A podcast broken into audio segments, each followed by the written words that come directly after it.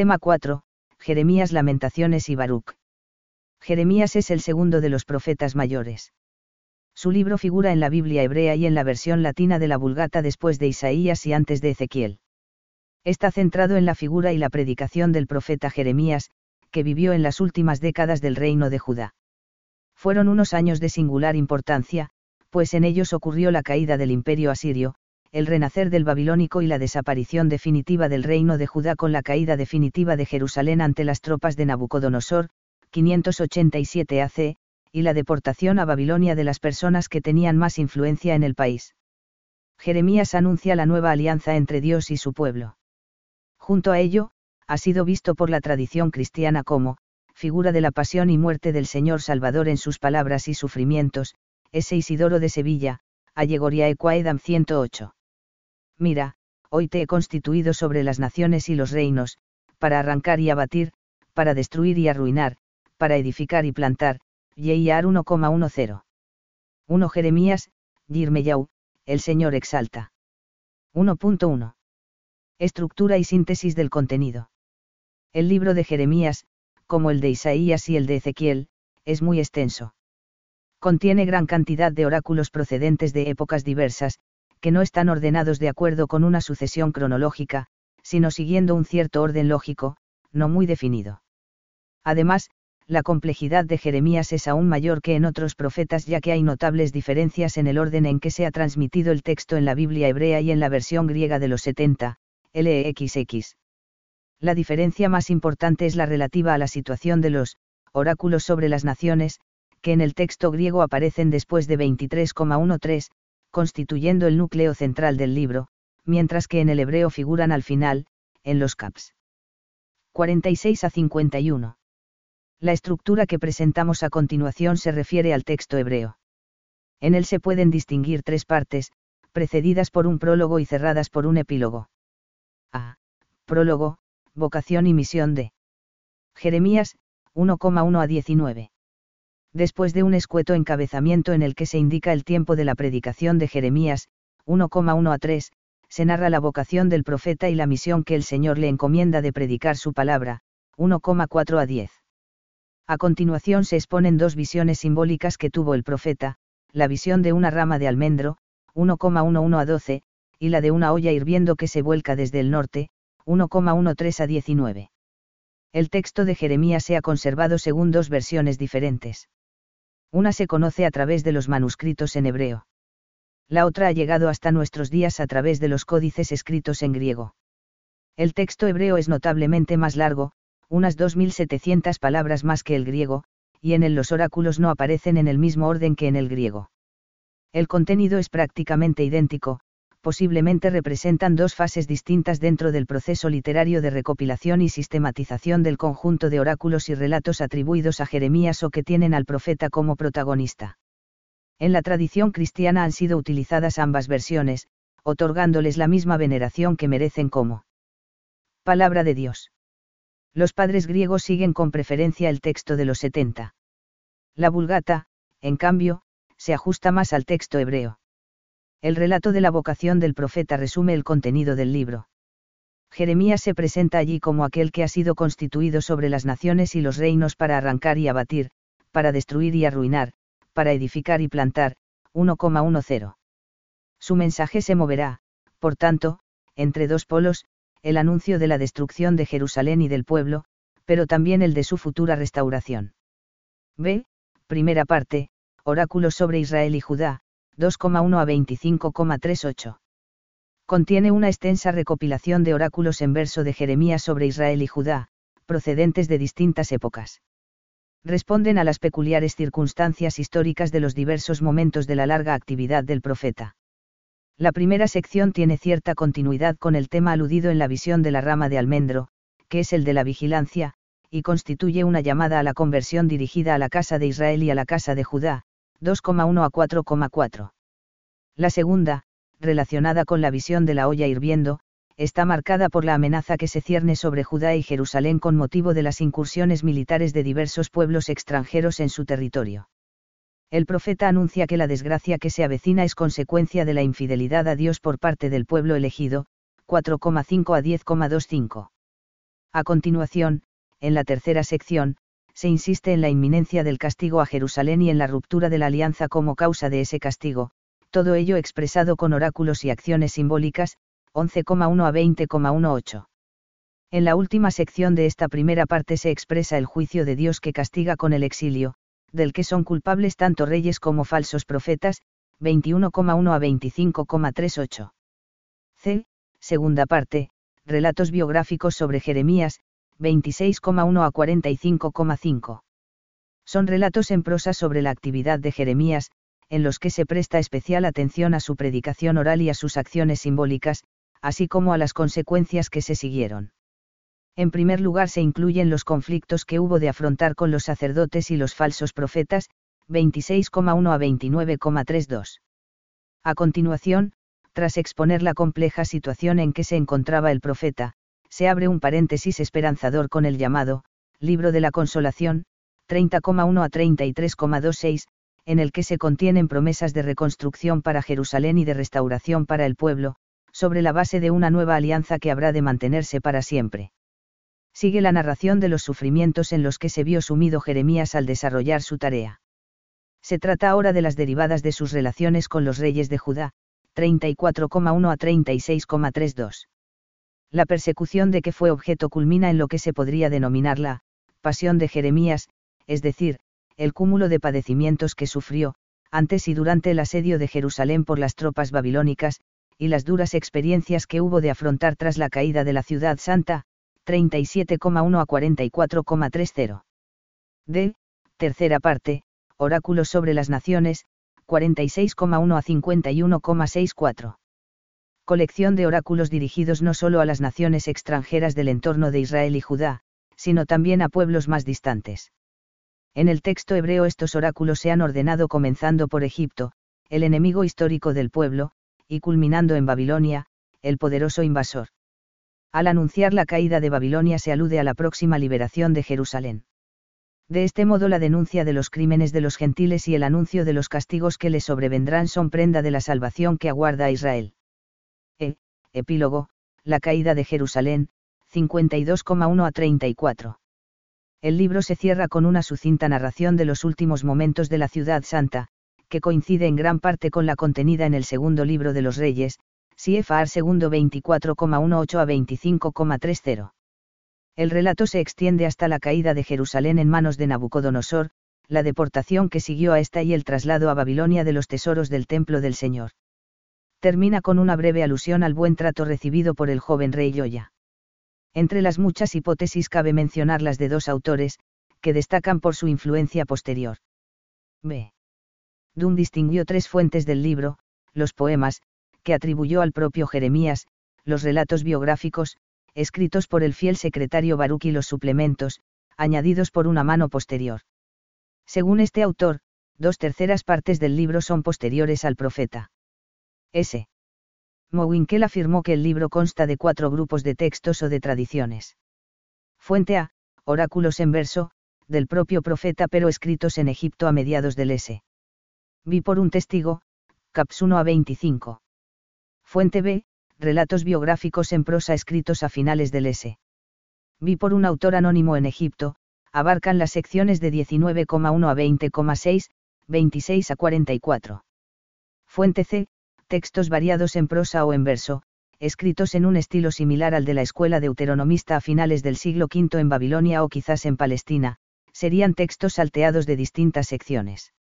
Fuente D, oráculos de restauración posteriores, CAPS 30 a 31.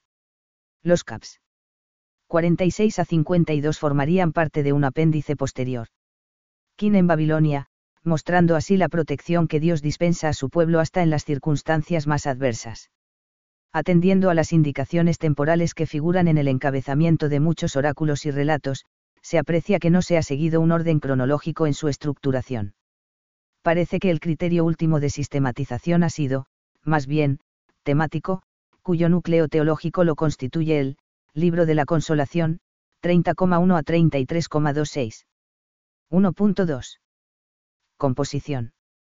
La composición del libro de Jeremías, como sucede con la mayor parte de los libros de la Sagrada Escritura, ha seguido un largo y complejo proceso. Se tiene noticia de las primeras y principales etapas por lo que se narra en el propio libro, concretamente en el cap 36, donde se cuenta cómo Baruch escribió lo que Jeremías le dictaba y cómo el libro fue echado al fuego mientras se lo iban leyendo a Joyaquim. Por indicación del Señor, Jeremías volvió a dictar los oráculos a Baruch, que los copió de nuevo y añadió en él otras muchas palabras, 36,32.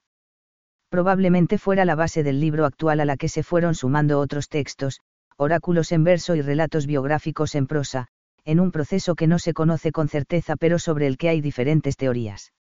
En general, parece claro que hay diversas fuentes y que hay coincidencias notables con la doctrina deuteronomista, que buscaba justificar el destierro como castigo por los pecados del pueblo y alentar a los deportados en Babilonia con un futuro esperanzador.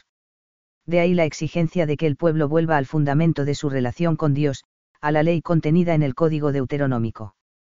Al mismo tiempo, aunque no haya un acuerdo generalizado sobre el proceso de composición, ni siquiera sobre la relación de Jeremías con la tradición deuteronomista, hipótesis que es rechazada por algunos autores, en el libro es evidente que hay al menos dos tipos de textos, o unos son oráculos en verso, en los que cuando habla Jeremías lo hace en primera persona, tal y como si él mismo los estuviera pronunciando.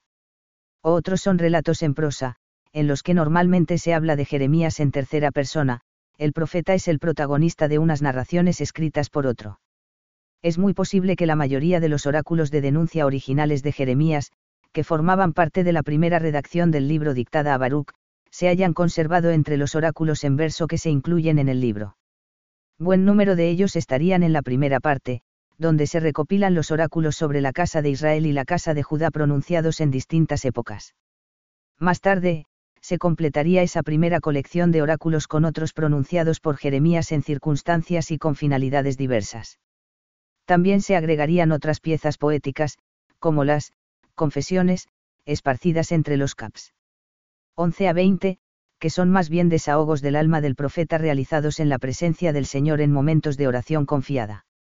Asimismo se incluirían los relatos en prosa, probablemente compuestos por Baruch, que enmarcan esos oráculos, conservan el recuerdo de las acciones simbólicas realizadas por Jeremías en su predicación y narran las peripecias y dificultades que hubo de afrontar el profeta por mantenerse fiel a la misión que el Señor le había encomendado. Con la caída de Jerusalén y el destierro a Babilonia, esa recopilación de oráculos de Jeremías pudo proporcionar mucha claridad para valorar a la luz de la palabra de Dios los dolorosos acontecimientos del momento.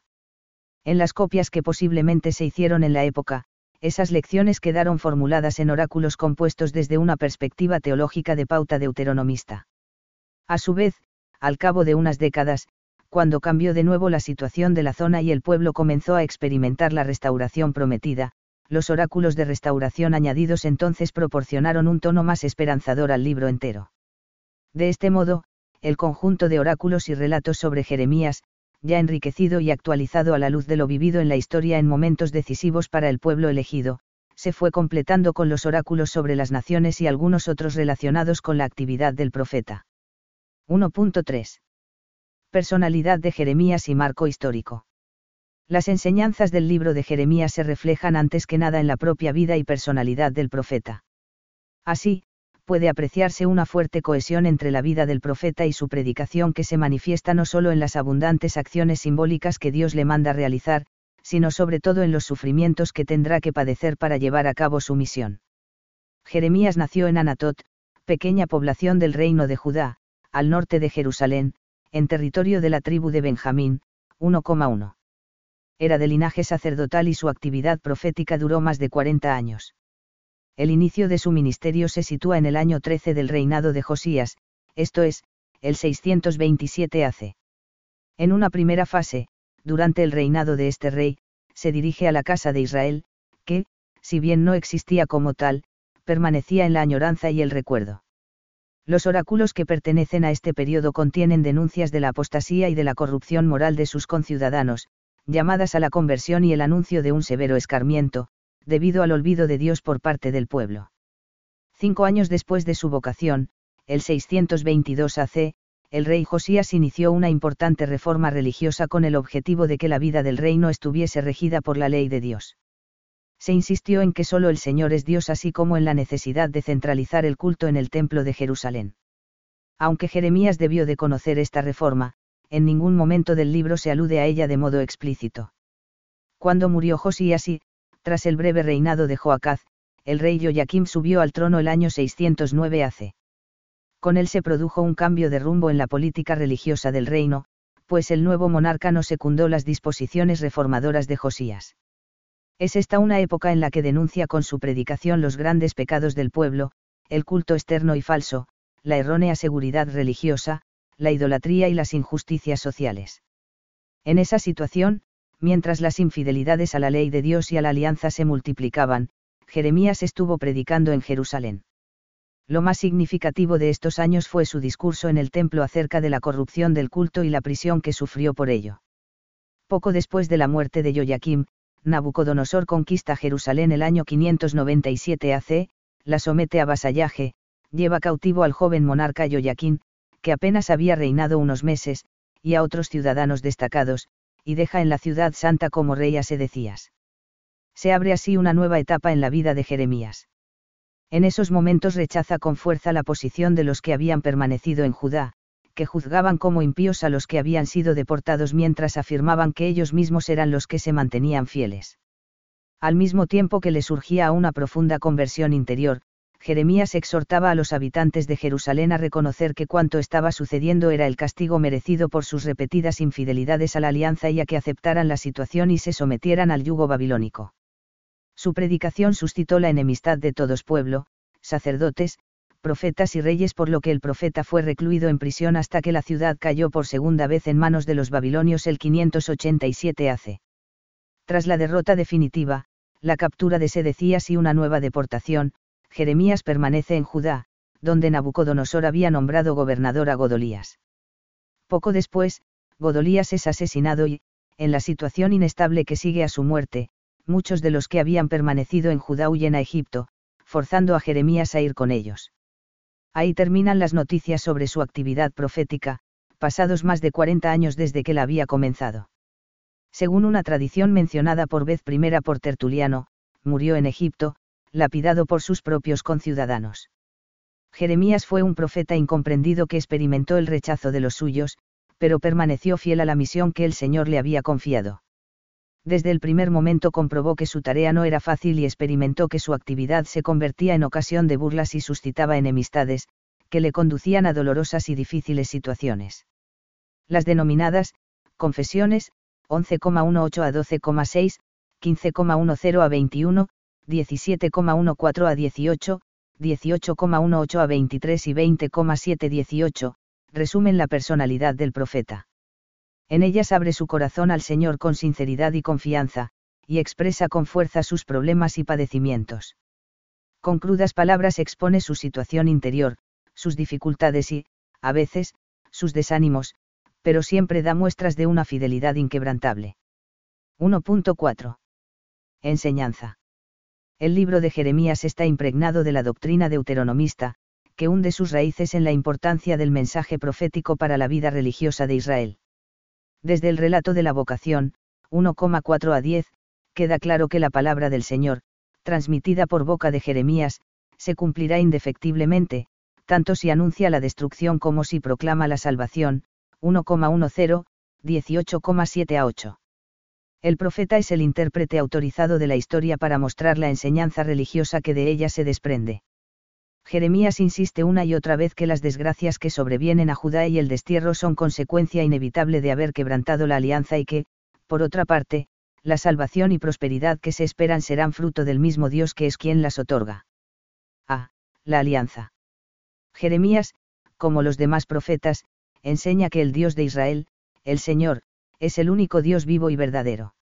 Frente a los ídolos, que son hechura de manos humanas, 2,27 a 28, 10,3 a 5, el Señor es el hacedor de todo cuanto existe, de la tierra y de los cielos, del mar, de las nubes, del viento y de la lluvia, 10,12 a 13. Todo está sometido a su poder, y nada permanece oculto a su presencia, 23,24. El profeta hace hincapié en la alianza, como cauce de la relación de Dios con su pueblo. De Oseas toma la imagen esponsal para mostrar el carácter amoroso de las relaciones de Dios con los suyos y desarrolla en lenguaje entrañable la predilección divina por Israel, 2,1 a 13. También depende de Oseas al presentar a Dios enternecido por Israel como un padre por su hijo, 3,19, 31,20. Y llega a idear una fórmula que indica con claridad el alcance afectivo más que jurídico de la alianza, yo seré vuestro Dios y vosotros seréis mi pueblo, 7,23, 11,4, 30,22. Más que ningún otro profeta, Jeremías lamenta la ruptura de la alianza por los pecados del pueblo, empleando también términos esponsales. Lo mismo que traiciona una mujer a su amante, así me habéis traicionado, casa de Israel oráculo del Señor, 3,20. Con profundo sentimiento anuncia el castigo y el destierro, 10,19 a 20. Y con añoranza lamenta la falta de conversión, 4,1. La carga afectiva de las relaciones con Dios aparece más claramente en las confesiones, así llamadas porque recogen los sentimientos más íntimos del profeta. En ellas Jeremías llega a quejarse ante el Señor, como un hijo ante su padre, por los frutos escasos de su ministerio. El, libro de la consolación, 30,1 a 33,26, se centra en el anuncio de la nueva alianza. B. La salvación. Jeremías era testigo de que la persistencia en el pecado y el olvido de Dios habían generado un corazón obstinado y rebelde, 5,23, en el que apenas había lugar para la esperanza de reaccionar y cambiar. Tanto pecado conducía necesariamente al castigo y a la desgracia. Pero la última palabra de Dios no es la destrucción sino la restauración. En el libro de Jeremías hay muchos oráculos que anuncian la salvación definitiva. Así, los que fueron deportados por las diversas naciones se reunirán de nuevo y Dios los hará volver a su país, 16,14 a 15 igual a 23,7 a 8. Ese retorno no se referirá solo a un desplazamiento geográfico sino sobre todo a la conversión del corazón, un don gratuito de Dios, pues el Señor cambiará sus corazones e infundirá en ellos su temor para que permanezcan fieles a la alianza definitiva, 32,36 a 41. Por eso, la nueva alianza que el Señor hará con su pueblo estará grabada de modo indeleble en sus corazones para que perdure siempre, 31,33. En la nueva situación todo se habrá renovado, Judá será salvada, e Israel habitará en seguridad, y este será el nombre con que llamen al Dios de Israel. El Señor, nuestra justicia, 23,5 a 6. C. Esperanza mesiánica. Jeremías anuncia que será Dios mismo quien guíe y salve a su pueblo. Vosotros habéis dispersado mis ovejas, las habéis ahuyentado, no habéis cuidado de ellas. Mirad que yo mismo me ocuparé de castigar la maldad de vuestras obras, oráculo del Señor congregaré los restos de mis ovejas de todas las tierras a donde las expulsé, y las haré volver a sus pastos para que crezcan y se multipliquen. Pondré sobre ellas pastores que las apacienten, para que no teman más, ni se espanten, ni falte ningún oráculo del Señor. 23,2 a 4. A pesar de todo, todavía hay en el libro de Jeremías algunos oráculos que pueden considerarse propios del mesianismo real. Mirad que vienen días oráculo del Señor, en que suscitaré a David un brote justo, que rija como rey y sea prudente, y ejerza el derecho y la justicia en la tierra. 23,5 a 6, CFR 33,15 a 16, 22,4, 17,23. En este oráculo el énfasis no se pone en la monarquía, sino en la herencia davídica que recibirá el futuro Mesías. En suma, Jeremías puede considerarse el último profeta que anuncia un Mesías descendiente de David, pero con un horizonte más amplio donde ya no mirad que vienen días oráculo del Señor en que pactaré una nueva alianza con la casa de Israel y la casa de Judá. No será como la alianza que pacté con sus padres el día en que los tomé de la mano para sacarlos de la tierra de Egipto, porque ellos rompieron mi alianza, aunque yo fuera su Señor oráculo del Señor. Sino que esta será la alianza que pactaré con la casa de Israel después de aquellos días oráculo del Señor, pondré mi ley en su pecho y la escribiré en su corazón, y yo seré su Dios y ellos serán mi pueblo. YIAR 31,31 a 34. Será necesaria la presencia de un monarca, sino de un personaje que, heredando las mismas prerrogativas, ejerza con perfección y justicia sus funciones. Así pues, además de rey será el Salvador. 1.5. El libro de Jeremías a la luz del Nuevo Testamento. Jeremías era considerado en la tradición veterotestamentaria y el judaísmo posterior como uno de los grandes profetas de Israel. En los libros tardíos del Antiguo Testamento se habla de su vocación, si 49,7, y su mensaje, si 49,6, 9,2, y es di 1,1, y se cuenta una tradición sobre los consejos del profeta a los deportados, 2M 2,1 a 12, 15,12 a 16. Su nombre como el de la mayoría de los profetas apenas es mencionado en el Nuevo Testamento, pero pasan de 10 las citas explícitas de su libro y son muy numerosas las referencias implícitas, hay muchas alusiones por ejemplo en el Apocalipsis. La principal relación entre el libro de Jeremías y el Nuevo Testamento se encuentra en la continuidad entre el anuncio hecho por el profeta de una nueva alianza entre Dios y su pueblo, y el testimonio dado por el Nuevo Testamento, nombre que, tanto en hebreo como en griego corresponde más bien a nueva alianza, de que aquella alianza se ha cumplido en Jesucristo. En los relatos de la institución de la Eucaristía transmitidos por los sinópticos y por San Pablo, se testimonia que la nueva alianza había sido sellada con la sangre de Jesús derramada en la cruz, MT 26,27 a 28, CFR. MC 14,23 a 24, LC 22,20, 1C 11,25. En la carta a los hebreos se establece que Cristo es el mediador de una nueva alianza, que deja anticuada a la realizada por Moisés, CFR. HB 8,6 a 13. También se hace una comparación entre el sacerdocio de la antigua alianza, que ofrece continuamente sacrificios que nunca pueden borrar los pecados, y el de la nueva alianza, capaz de proporcionar la remisión de los pecados, CFR. HB 10,11 a 18.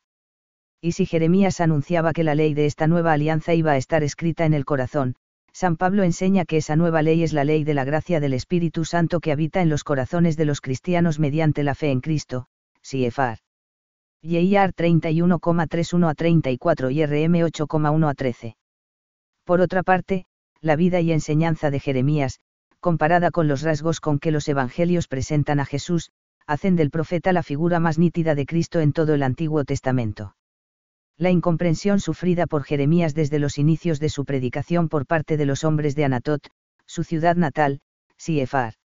Yeíar 11,21, explica mejor la exclamación de Jesús en Nazaret ante la reacción adversa de sus conciudadanos, no hay profeta que no sea menospreciado en su tierra y en su casa, MT 13,57.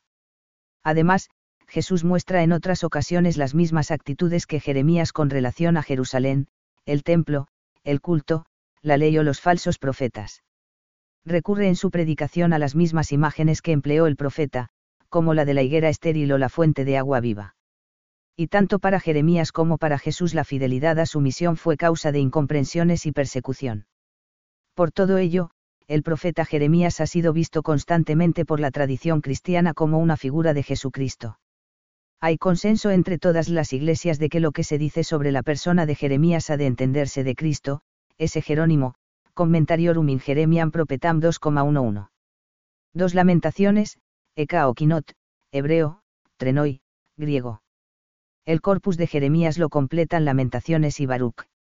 Ambos libros profundizan, igual que Jeremías, en la gravedad del pecado del pueblo, denunciando la idolatría e invitando a la conversión. La conversión es primeramente una obra de la gracia de Dios que hace volver a Él nuestros corazones, conviértenos, Señor, y nos convertiremos, LM 5,21. Dios es quien nos da la fuerza para comenzar de nuevo. Al descubrir la grandeza del amor de Dios, nuestro corazón se estremece ante el horror y el peso del pecado y comienza a temer ofender a Dios por el pecado y verse separado de él. El corazón humano se convierte mirando al que nuestros pecados traspasaron, CFYI en 19,37, ZA 12,10, Catecismo, N 1432. 2.1. Situación en el canon.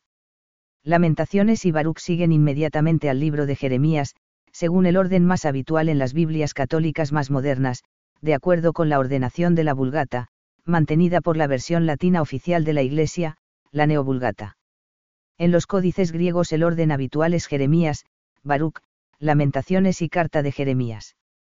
En la traducción latina, el libro de Lamentaciones ha pasado a leerse inmediatamente después de Jeremías, y la carta de Jeremías se ha incorporado al libro de Baruch, como un capítulo más. En la Biblia hebrea los libros de Jeremías y Lamentaciones se sitúan en distintos lugares, Jeremías entre los profetas, y Lamentaciones entre los escritos. Este último quedó como un libro independiente de Jeremías, tanto por razones temáticas como por el uso litúrgico. La mayor parte de las colecciones lo colocan entre los cinco rollos, Mejillot, que se leen en la sinagoga en determinadas ocasiones. Se le denomina con la primera palabra de su texto hebreo, Eka, aunque en el Talmud y otros escritos judíos antiguos también aparece como Kinot, esto es, cantos de duelo. Se lee el día 9 del mes de Abe, que es una jornada de duelo por las destrucciones sufridas por Jerusalén. El libro de las lamentaciones es una colección de cinco cantos de duelo por la devastación de la ciudad santa, cargados de gran riqueza lírica y espiritual. Constituye, pues, como un segundo epílogo a Jeremías, sapiencial y poético, continuación lógica de aquel que cierra el libro. 2.2. Estructura y síntesis del contenido. El libro está estructurado en cinco cantos perfectamente delimitados. El primero, el segundo y el cuarto son acrósticos, esto es, tienen 22 versículos, tantos como letras del alfabeto hebreo, y las letras iniciales de los versículos siguen el orden alfabético. El tercero también lo es, aunque con una estructura más compleja. El contenido de esos cantos es bastante homogéneo, y gira siempre en torno a la situación ruinosa de Jerusalén y al dolor del pueblo. La sucesión de los cinco cantos de duelo va profundizando en lo sucedido. Unas veces se pregunta por las causas de esta penosa situación, 2,1 a 22. Otras, mueve a hacer examen y a convertirse, 3,1 a 66. Más adelante se pregunta por los responsables de esta desgracia, los profetas y los sacerdotes, 4,13. Finalmente abre perspectivas esperanzadoras con la confianza en recibir el auxilio de Dios, 5,1 a 22. 2.3. Composición y marco histórico aunque los cantos se han transmitido con frecuencia junto con el libro de Jeremías, no parece que sea el mismo profeta quien los escribiera. La hipótesis tradicional sitúa la redacción del libro poco tiempo después de la caída de Jerusalén, acaecida el año 587 AC. El hecho de componer cantos de lamentación ante ciudades y templos destruidos no es infrecuente en la literatura del Antiguo Oriente. Sobre todo, entre los escritos sumerios abundan poemas de este estilo, como los dedicados a llorar la ruina de Ur, Sumar, Nippur, Eridu y Uruk, compuestos en el segundo milenio AC y copiados con frecuencia en las escuelas de escribas de la antigua Babilonia como ejercicios escolares. 2.4. Enseñanza.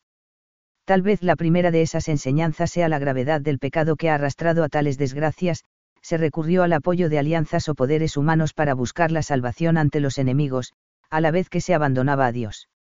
Por eso, el Señor permitió tal aflicción, 1,5.14.18, 3,42, 4,6, 5,16.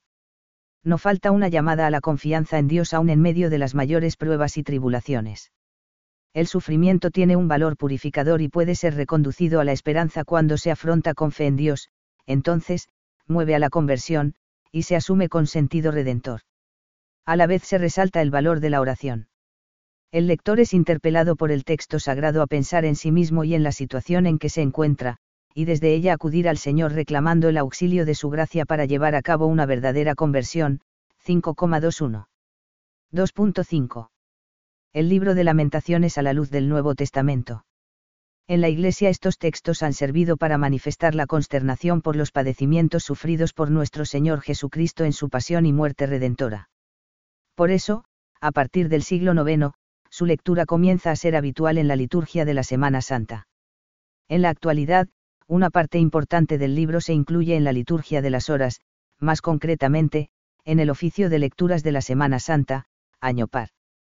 3 Baruch, Baruch, bendecido. En la versión latina, bajo el nombre de Baruch se recogen dos escritos independientes que ya desde la Vulgata suelen aparecer juntos, el libro de Baruch y la carta de Jeremías.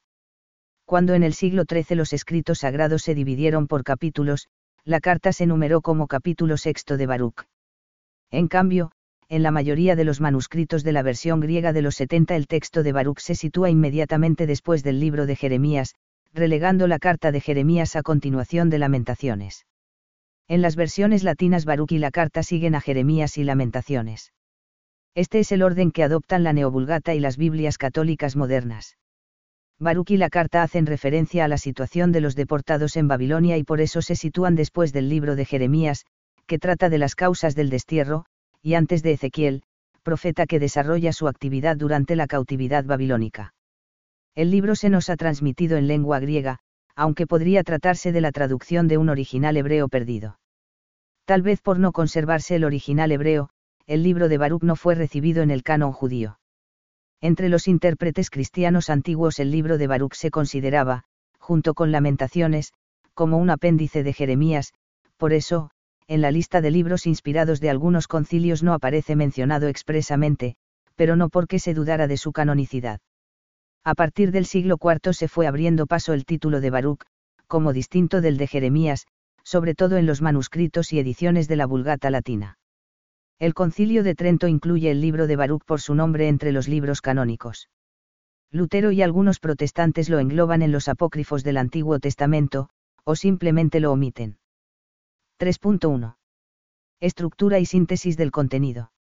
El libro de Baruch se puede dividir en cinco partes, de desigual extensión. A. Introducción, 1,1 a 14. Breve descripción de la situación de los desterrados en Babilonia y anuncio del envío de una carta a los que quedaron en Jerusalén. B confesión de los pecados y petición de perdón, 1,15 a 3,8. Escrita en prosa. C. Israel y la sabiduría, 3,9 a 4,4. Escrita en verso, consiste fundamentalmente en un elogio de la sabiduría, que hace de esta sección la más parecida a los libros sapienciales. D. Conversión y gozo de Jerusalén, 4,5 a 5,9. Escrita también en forma poética, incluye, con ciertas alternancias, pasajes de lamentación, esperanza y consuelo. E. Carta de Jeremías dirigida a los deportados, 6,1 a 72. Extensa exhortación a no caer en el culto a los ídolos de las naciones entre las que han sido dispersados los israelitas a causa de sus pecados. Casi toda la carta adquiere tono de sátira del culto pagano a los ídolos, ridiculizándolo y poniéndolo en contraste con el poder del Señor. El libro de Baruch incluye varios géneros literarios. Cartas, 1,10 a 14, 6,1 a 72. Oraciones de súplica, 1,15 a 22, 2,11 a 18, 3,1 a 8. Manifestaciones de contrición, 2110.19-26. Cantos de alabanza, de consolación y de lamentación, 4,8 a 5,9, unidos por un motivo común, pecado exilio retorno. Destaca en la parte central del libro la reflexión sobre la sabiduría, con un canto de exhortación, una amonestación sapiencial y un canto a la sabiduría divina, 3,9 a 4,8. 3.2. Composición y marco histórico. La principal fuente de información acerca de Baruch es el libro de Jeremías, en el que aparece un Baruch, escribiente, colaborador y hombre de confianza del profeta, Siefar. Year 32,12.16. Baruch pertenecía a una familia de escribas. De Jeremías recibió el encargo de poner por escrito sus vaticinios, para leerlos en el templo, delante del pueblo, y ante el rey Joaquim de Judá. Después de la caída de Jerusalén, Baruch acompañó a su maestro a Egipto, Siefar. Year 43,2 a 7. Poco sabemos de él después de esos acontecimientos, salvo, según vea 1,1 a 3, que se encontraba en Babilonia el año quinto después de la toma de Jerusalén, 587 AC. Casi todo lo relativo al libro es objeto de discusión entre los estudiosos, autenticidad, unidad, proceso de composición, fecha de redacción y lengua original. Podría fácilmente tratarse de un caso muy antiguo de pseudoepigrafía, pues su atribución a Baruch consta ya en el encabezamiento del libro su composición suele situarse en un amplio periodo que va desde el siglo V al I AC. De manera general se podría afirmar que las características de lenguaje y estilo, los semitismos, las afinidades con Jeremías y Lamentaciones, y la unidad del libro apoyan su atribución a Baruch, secretario de Jeremías, pero no la garantizan. 3.3. Enseñanza. Baruch se presenta como un puente entre los libros proféticos y los sapienciales. Subraya los temas preferidos por los profetas, omnipotencia, unicidad y eternidad de Dios y falsedad de los ídolos, reconocimiento de los pecados cometidos por el pueblo elegido, espera de la redención, representada como restauración de Jerusalén y vuelta de los dispersos por las naciones. De especial importancia es lo que se refiere a la sabiduría. De ella se afirma su naturaleza divina y se presenta ya personificada, aunque no de modo tan claro a cómo aparece en el libro de la sabiduría. 3.4. El libro de Baruch a la luz del Nuevo Testamento. El libro de Baruch no es citado explícitamente en el Nuevo Testamento. En la tradición de la Iglesia ha sido poco comentado. Normalmente es considerado por los padres de la Iglesia más bien como un anexo al libro de Jeremías que como un libro aparte. Quizá por este motivo sea poco citado, a excepción de 3,36 a 38, interpretado frecuentemente por los padres de la Iglesia en sentido mesiánico, como anuncio de la encarnación. Solo a partir del siglo IV Baruch es mencionado por su nombre por algunos padres, como San Atanasio, San Cirilo de Jerusalén, Epifanio, etc.